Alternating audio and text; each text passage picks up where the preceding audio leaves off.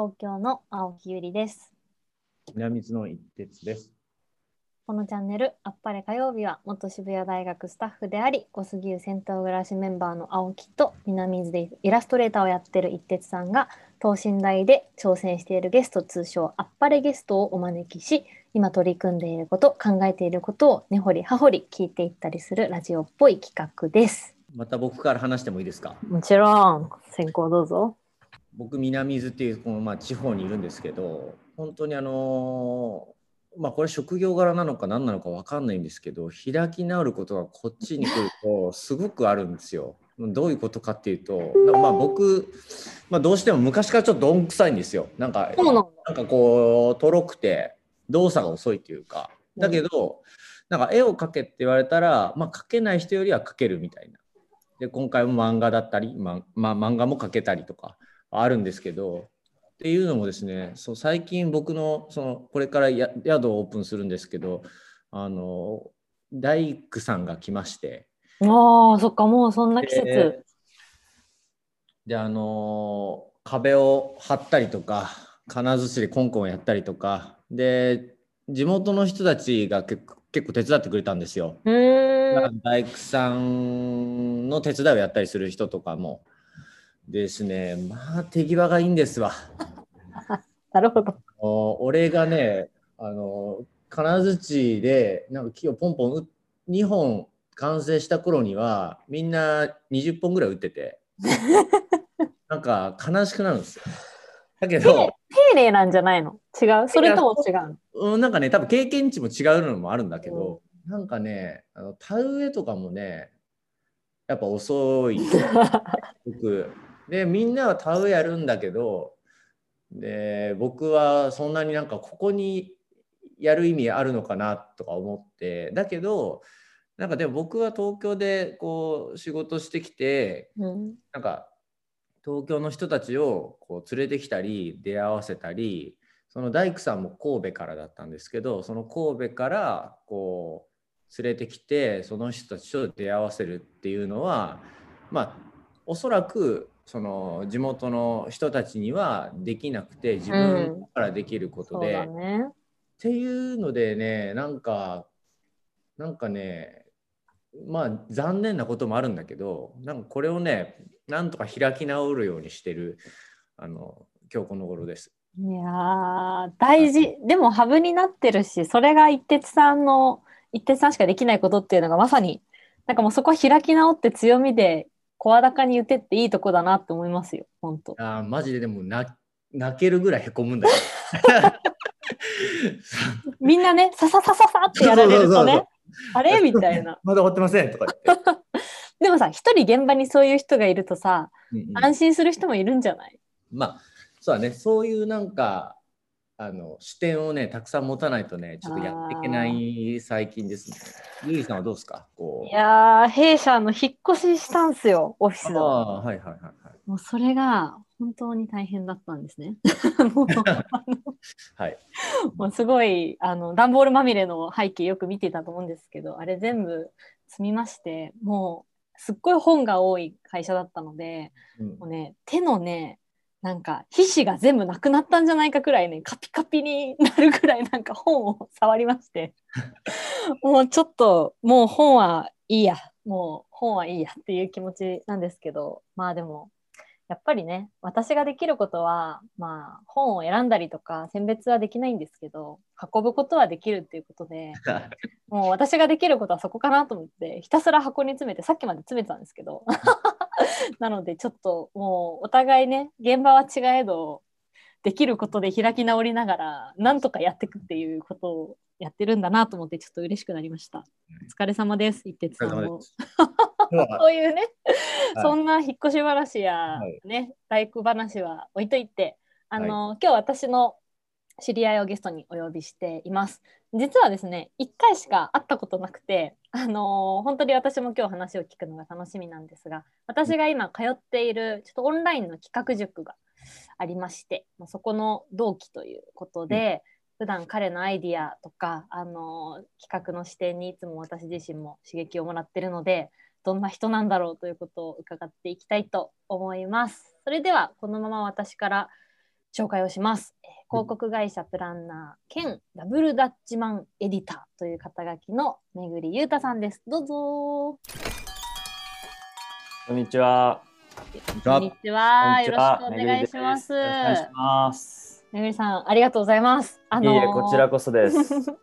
ではでは早速あの、はい今ねあの広告会社プランナー兼、はいはいダブルダッチマンエディターという、はい。初めて聞いた肩書きなんですけれども、ねまあ普段どんなことをしている方なのか簡単にはい自己紹介いただいてもいいですか、はい、了解です。えー、普段はですね、えーっと、まあ、2つ今肩書きがあったと思うんですけど、まあ、1つは広告会社のプランナーということで、まあ、日々、あのいろんな企業さんのですね、えーっと、良いところを見つけ、それをどう発信しようかと、あのすごい試行錯誤を重ねている傍ら、えー、と実はですね自分大学時代にあの2本の縄跳びを使うスポーツダブルダッチっていうのがあるんですけど、まあ、それにむちゃくちゃ大学時代の青春を全て注ぎ切ってしまいですね。まあ、未だにこう好きなんですね。なのでそのダブルダッチにこうちょっと恩恵をこう感じているところもあるのでなんかこうダブルダッチもっと広げていけないかなとか楽しみ方を増やしていけないかなというところでダブルダッチマンっていうメディアがまあ本当細々とやってるメディアがありましてそれのまあ編集者というかあの、まあ、企画も出すし、まあ、あのライティングもするしいろんなことするんですけどエディターという肩書きでちょっと趣味的にやっているという感じでえー最近はそうですねそんなことをしながら日々あの皆さんと一緒に開き直りながら。ありがとうございます。あの、はいい、ろいろどんどんちょっと深掘りで質問していきたいんですけれども、はいまずあのめぐりさん最初はいはいのキャリアで広告会社に入ったということなんですかね？あえーっとですねそれが実は全然違くてですねあのさっきダブルダッチしかしてなかったって話あったじゃないですか。うんうん自分大学時代の本当あらゆるあの思考をダブルダッチに注ぎ切ってしまったがためにあの就活の時期ってあるじゃないですかあの時期全然ちゃんと考えてなくてですねあの実は初回に入った会社は新入新卒で入った会社はもう本当熱量だけで、まあ、某飲料会社なんですけどその熱量にちょっと共感したっていう意味で割とそのままちょっとよく分からず入ったっていう経緯がありそこから実はジョブチェンジして今に至るっていう感じでございます。なるほど。なんかそうするとね、あのーねいろんな多分進路の選び方がある中で、まずはこう、うんここだっていうふうに大学時代の熱量で決めて、そうですね。やってみたものの、うん。まあ、何か気づきがおそらくあって、はい。まあ、転職で今の領域にいると思うんですけど、うんうん具体的になんかいや違うとかもっとこうしたいって思った体験って何だったんですか、そうですね。なんでしょうね。まあ、あの、某飲料会社なので、えっと、割と業務的には、まあ、しかも結構大手っちゃ大手だったので、まあ、多分皆さんもよく飲んでるものだったりもすると思うんですけど、なんかこう、まあ、ものすごく細分化されてたりとか、業務がですね。であとは、まあ、業務的にも、まあ、いわゆるみんなのインフラになるような衣食住でいう食のインフラになるようなものを作るっていうかちょっと当たり前を作っていくみたいななんか職業であったので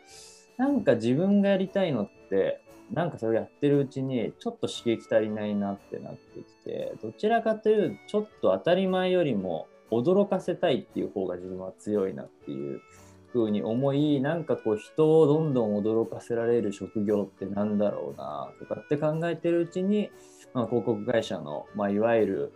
コピーライターだったりとかクリエイティブの、まあ、プランニングをしているような職業っていうのがなんかいいのではないかなというところで結構思い切ってなんかこうぼやっとなんか悩んでたんですけどそこでちょっと動いたっていう感じですね。うんうん。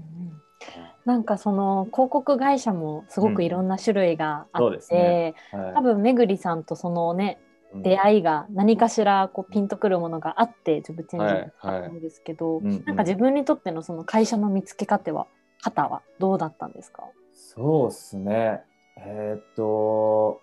まあでもまずは、なんかやっぱり単になんかグラフィック広告作ってますとかなんかすごい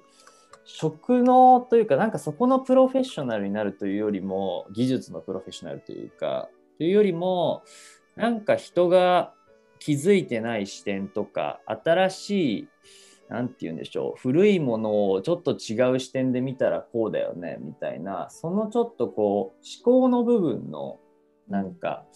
えっ、と広告だったりというか、えっ、とことをしている会社がいいなっていうところで、まあ、いくつかある中で今の会社に至ってるというか感じですね。だからあの自分も結構開き直ってるんですけど常に人生の中でもう開き直りの塊でしかないんですけどやっぱり自分超不器用なんですよ。例えば縄跳びやってたんですけど縄回すのも結構下手なんですね。とかなんかやっぱり何か自分が実際に形にするっていう技術自体は正直ないっていう開き直り方をしていてだからどちらかというとそういった超プロフェッショナルの人たちに対してちょっとワクワクする視点を与えたりだったりとか、うん、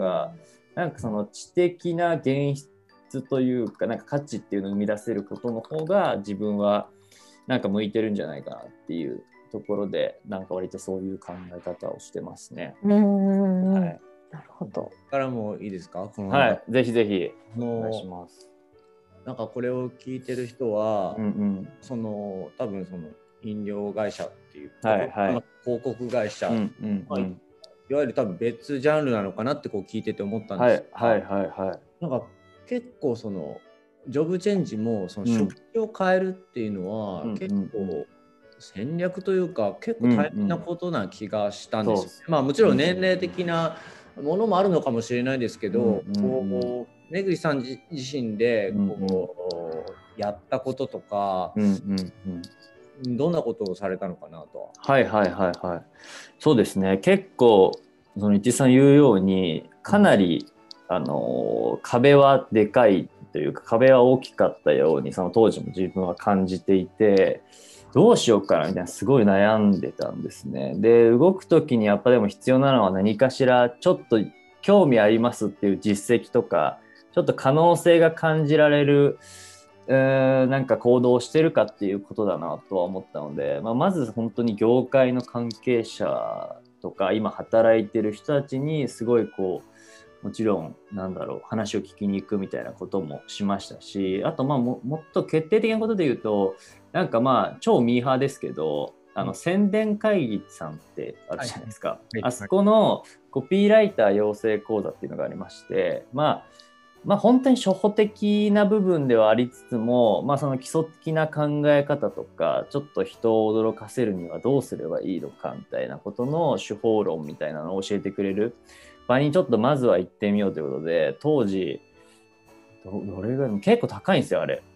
なんか10万以上するんですよね、むちゃくちゃ高くてふざけんなよとか思いながら なんとか費用を捻出してあの1年間ぐらい通って6ヶ月ぐらいかな？6ヶ月ぐらい通ったっていう感じでそこ、まあ、その実は実績を持ってまあ正直しょぼかったとは思うんですけどなんとか今の会社に入って、まあ、そこで経験を積んでったっていう感じですかね。だから何か実績をまず出してみる。興味があるなら実績を出してみる。出してみようって思ったのが、まあ、結論としてはあの壁を乗り越えるきっかけになったのかなと思ったりしてます。あすごい面白いですね。なんか、うん、ね、なんかミスると、ただ興味があるからっていう理由で、まあその、はい、転職サイトに例えばまあ、エントリーしてっていうのが、うんうん、一部の人はいそうな気がするんですけど、めぐりさんの場合、まずその、自分の土台というか、うんうん、まず前提として興味があります行動もしてますっていうところ、うん、これは結構なんかあのいいなんかこう、具体的なアクションだなと思って聞いてました。そうですね。なんかやっぱりなんか今の時代ってかなりそ,、まあ、そうだなと思うんですけどやっぱりなんかただ言葉だけで言ってても、どうしても本当にやりたいのとかなんか本当に興味あるのってやっぱ言われがちだなとまあそれのいい面も悪い面も多分なんかある気はするんですけど、なんかやっぱりちょっと興味あるんだったら自然と行動してしまうのがやっぱその人のなんか人間性にも出て出てくると思うのでなんかやっぱりそこは自分意識してる気がしますね。まあたまにやっぱりちょっとひるんじゃう時もありますけどね。まあうんねなかなか一徹さんみたいにこう今宿やってるっていう話してましたけどすごいなと思いましたよ逆にだからやっぱ宿やるとかもなかなか自分正直選択肢としてまずパッと出てこないし行動する上でのハードルとかめちゃくちゃ高いなと思うので、まあ、日々そういう人を目にしながら自分なら次何動こうみたいなことを考えてたりしますね。ありがとうございます。思 思わぬボールが来て、まあ、いやいや、ちょっとボールをボールを投げてみました。はいあのーまあ、続けてさらにちょっと聞きたいのは、はいはいその今回そのゆりさんとその、うんうん出会ったその共通の,、はいはの塾みたいな、い。でうんうんまあなんかあのまあ私は全く知らなくて、はいはい経緯でそこに入ったのか。いや、そうですね。実は編集スパルタ塾入った、言っちゃってよかったん大丈夫大丈夫全然大丈丈夫大丈夫私は大丈夫です。夫。あなんかその、まあ、編集スパルタ塾っていう、まあ、ちょっと名前から多分ドッキリするような、なんかね、企画塾なんですけど、まあ、まあ、かなりやっぱスパルタというか、あの、そういう物理的なスパルタというよりも、知的なスパルタ、すごいもう、頭痛くなるぐらい考えたりするし、実は発表とかの機会が実はあるんですけど、その発表の機会も全員が与えられるわけではないという、かなりスパルタ性の高いあの塾で、なんか、なんでそんなスパルタというものに目がついたかっていうと、やっぱりコロナの中ですごい自分が感じたことが結構影響していて、でも結構皆さんもそうだと思うんですけど、やっぱり2、3ヶ月、今年の2月から4月ぐらいまで、うんむちゃくちゃ自粛生活つらかったじゃないですか正直、うんまあ結構なんだか出れなかったし、まあ、出出出るとなんかこうちょっと目も痛いしみたいなのもあってなんかあれ送ってる最中にやっぱりなんかこう生活が若干予定調和になってってる感じがすごいしたんですよね。なんか、ううんやばいこのまま行くとなんか自分の知りたい範囲でのことしか知らなくなるし本当フィルターバブルじゃないですけどなんか本当にすごい偏った人になりそうだなって思っていてなんか自分自身も人を驚かせるのが好きっていうのもあるのでなんか自分自身も常に驚いていたいっていうのもあってなんかそのやっぱ偶然なんか起きることというかなんかドッキリすることみたいなものをちょっと減ってるっていうことにちょっと危機感を感じてそれを増やすために、まあ、割と企画っていう自分の興味を持ってる領域で何かドッキリすることないかなって探してたら、まあ、編集スパルタ塾っていうものに出会ってなんか普通のちょっと企画塾とは違う名前だなっていうのはすごい感じたのでなんかやってみようというふうに思ったのが、まあ、まず経緯としてはありますね。編集っていうのは、うんうん、まあ、結構バクッとしてるじゃないですか。はいはいはい。どういった編集をやるんですか？あそうですねなんかあのまさに自分も正直編集って何なのかって自分も入るまで分かんなかったんですけどすごいその講師の菅助さんっていう、まあ、超有名編集者ですけど、まあ、その方のなんかこう定義ですごい納得いったのがまあ編集とは企画を立てて人を集めて、まあ、世の中にアウトプットをするものであるというか、まあ、そういった定義をされていて、まあ、それであれば全て編集なんであるっていうことを、まあ、逆におっしゃっていて、まあ、正直企画があってそこに人が集まればもういいのであれば、まあ、結構世の中全てほぼ編集なのではっていう気もしてるので、まあ、それってある意味生きる上でむちゃくちゃ大事だなっていう気もしているというか、うんうんなんか結構あらゆるもの編集だなっていう風な感じはしてます。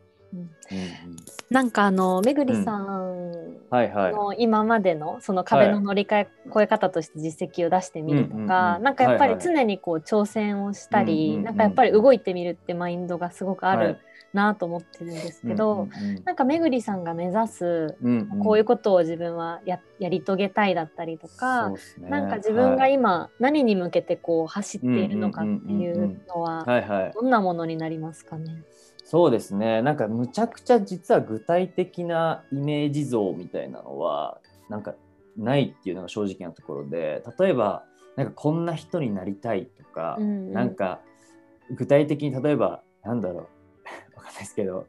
歌手だったら「紅白歌合戦」に出るみたいな、うんうん。なんかそういう分かりやすい目標値とかあの到達地点っていうのはないっていうのが正直なところなんですけどまあ最終的に自分が死ぬまでやれたらいいなって思ってるのはなんか世界中の人々がこうバッと驚くようなうわそうきたかみたいなものをなんか生み出して、ちょっとでもそれがこ世の中を好転させる方向になんか向かわせられることが起こせたらいいなっていうのうん。はちょっとぼやっとは考えていてそこのじゃあ果たしてここだぞみたいな地図のこの矢印をまだ向けられてないっていうのは今現状としてありますね。うんうん、でもきっとそれってあの今のお仕事のなんか延長の中で、まあ、今はい。の自分がプランニングしたりとかすることは、うんうんうん。うんきっとそこにそこの道にあるっていうふうになんか思えてるのかなと思ったんですけど、それはなんか転職した後の心境としてはそうですね肯定できてる感じですよね、きっと。うん、むちゃくちゃ今は満足感高いしまあうん道半ばですけど、すごい今やっててなんて言うんでしょうあんまり仕事でこう興奮することって多分正直あんまり日本中のサラリーマンを見ても少ないと思うんですけど、まあ、光栄なことにそこはなんか満足感を得て仕事をしているなという感じではありますね。うんうんうんなんかその中でダブルダッチの話もなんかはいはいはい。ぜひちょっと聞きたいんですけど、なんかそのメディアはお一人でやってるんですか、いや、えっと、違くてですね、実はそのダブルアッチマンっていうメディア自体は、えっと、かつてその先輩が作ったものなんですね。で、まあ、その人も、まあ、ダブルダッチも自分はプレイヤーじゃないんだけど何かちょっと面白いことというかなんかダブルダッチに返せることやっていきたいみたいなんで実は作ったメディアで、まあ、今あのもともと実はウェブサイトも実際に作ってそこで記事上げてたりとかなんか大会があるたびにインタビューをしてなんかその人の考え方を伝えるみたいなこととかをやってたりはしていて今は例えば動画も例えば動画企画で何か What のなんか違う視点っていうものを伝えようみたいなことであのいろんな人たちとちょっとやってるやつで、まあ、今大体メンバー5人ぐらいですね、へー学生含めて5人ぐらいで結構企画出して、まあ、実際に作っていったりっていうのをあのみんなで協力しながらやってる感じになります。なんかそこのうんそのメディアの中でも今のお仕事とかっていきそうですね。そうですね、むちゃくちゃ実は生生きてる気はします。なんか、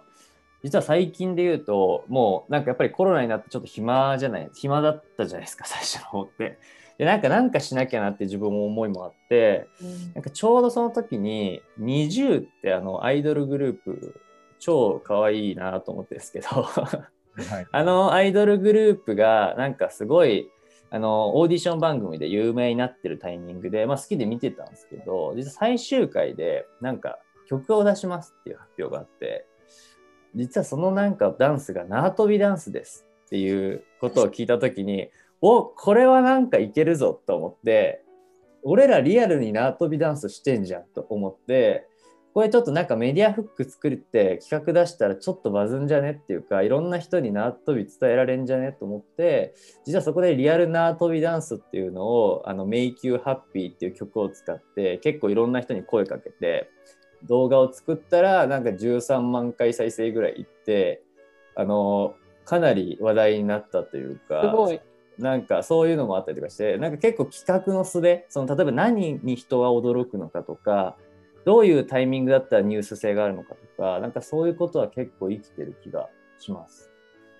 すごいですね。ちょっと後で私も見といてください。後で送りますよ。あありがとうございます。でもなんかそういうふうになんだろう。なんかお仕事でもあり、なんかめぐりさんが望む生き方みたいなものが、はいはいはい。なんかちょっとワクワクしたり、それを誰かに。伝えたりっていうことがなんかやっぱりすごくいい循環で、なんかそれが仕事以外のところにもなんか向かれてるのかなっていう、なんかそういううん。話は、はい。画画面からもすごい 伝わってくる。あの、ね、声だけでもすごく伝わってくるなと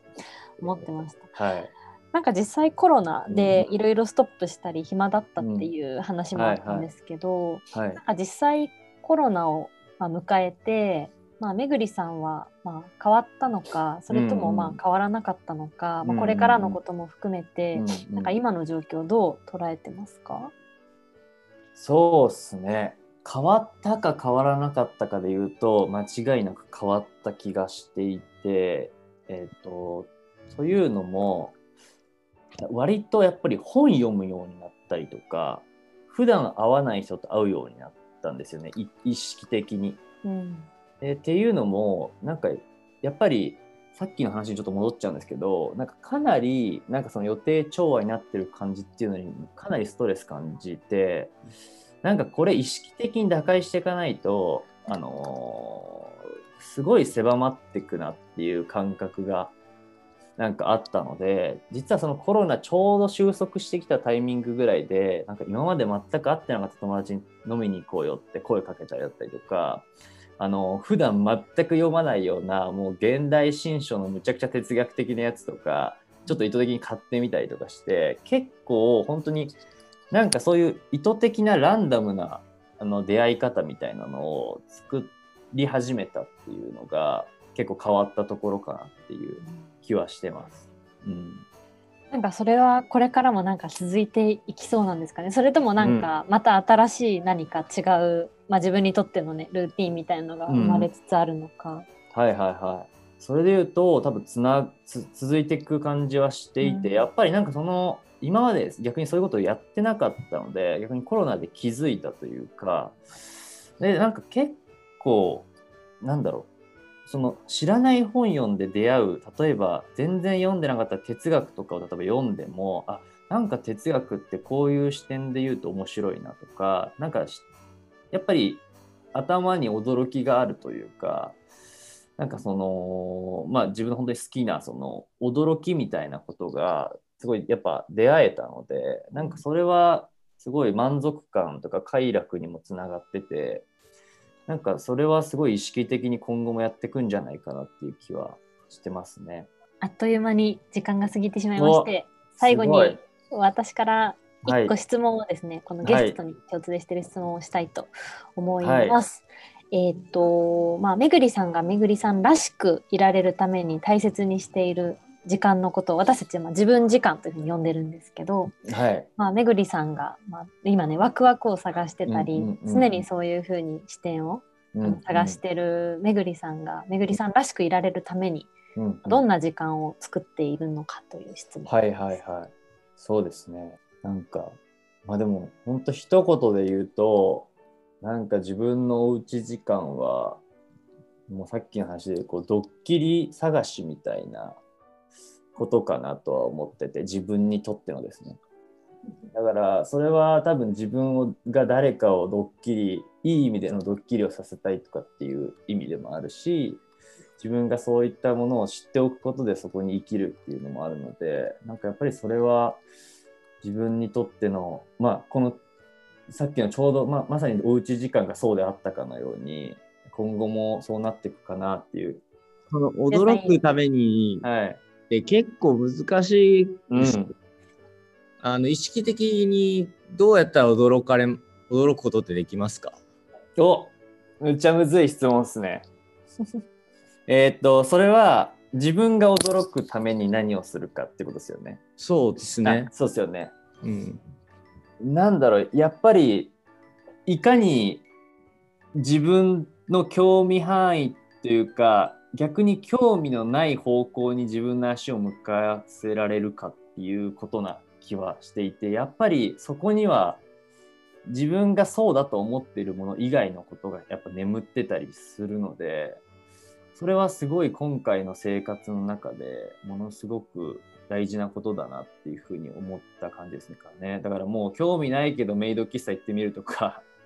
なんか興味ないけどなんか本当に料理してみるとかなんかそういうこと一つとってもやっぱ驚きはあるなっていう気はするのでだからあれですよね多分人を驚かせる時もいかにその人のちょっと半歩先にやっぱぶつけれるかみたいなことがやっぱ大事なんじゃないかなっていう気がしてますね。ありがとうございます。では今日のゲストは、えー広告プランナー兼ダブルダッチマンエディターのめぐりゆうたさんでした。ありがとうございました。はい、ありがとうございました。とまあ私も昔が広告会社っていうこともあったんですけどなんかやっぱりすごくエンターテイナーなあのめぐりさんのなんか資質というかなんかやっぱりその仕事で常にクリエイトしなきゃいけないってかなり負荷もかかると思うんですけどやっぱりそれをなんか自分なりに楽しみに変えながらなんかすごく柔らかい状態に自分を保たれてるのかなと思ってなんかいろんなことに驚けるようななんかその硬くならないとか固定概念に入りすぎないみたいなところがなんかすごく今のめぐりさんのスタイルの柔らかさみたいなのが生まれてるんだなっていうのが印象的だったお話でした。どうでしたか、うん、僕はやっぱ印象的だったのは2つあって1個がそのちゃんと自分が興味ありますっていうことに対してただ意思表明するんじゃなくて具体的にあの動いたそのあのコピーライターのその、えーと、宣伝会議のその講座に、まあ、10万ちょっと以上するものをこう勇気振り絞ってなんか多分振り込んだ瞬間とかがあっただろうしそれをちょっと想像したらやっぱそそういう人とただあのコピーライターになりたいんですっていう人だと全然やっぱ違うんだろうなって思って話を聞いてたのと自分が驚くために驚く場所に自分がこう足を運ぶっていうのは、うん、なんかできそうでできないっていうか、ついついこうルーティン化しちゃうっていう、なんかそれが悪いことではなく、たまにそういうスパイス入れるみたいなのを意識的にあのされてるっていうルーティンの中に入れてるのかなと思って、うん、あの面白いなと思って聞いてました。はい。いや、もうなんかこんなラジオでお話を聞けると思ってなかったので、個人的にもなんかすごい新しい人との出会い方としてこのラジオの可能性を感じました。ありがとうございました。ではでは、えー、最後に私から、えー、お知らせをして締めたいと思います。改めてここでお知らせです。あっぱれ火曜日では現在お便りを募集しております。その名も自分実感。自分を見つめるために取り組んでいることを聞かせてください。読書、音楽を聴く、体を動かす、何でも大丈夫です。日々のルーティンでも新しく始めたことでも自分らしくあるためにやっていること、大切にしている時間のことを聞かせてもらえたら嬉しいです。それではこの辺でまた5日の火曜日にお会いしましょう。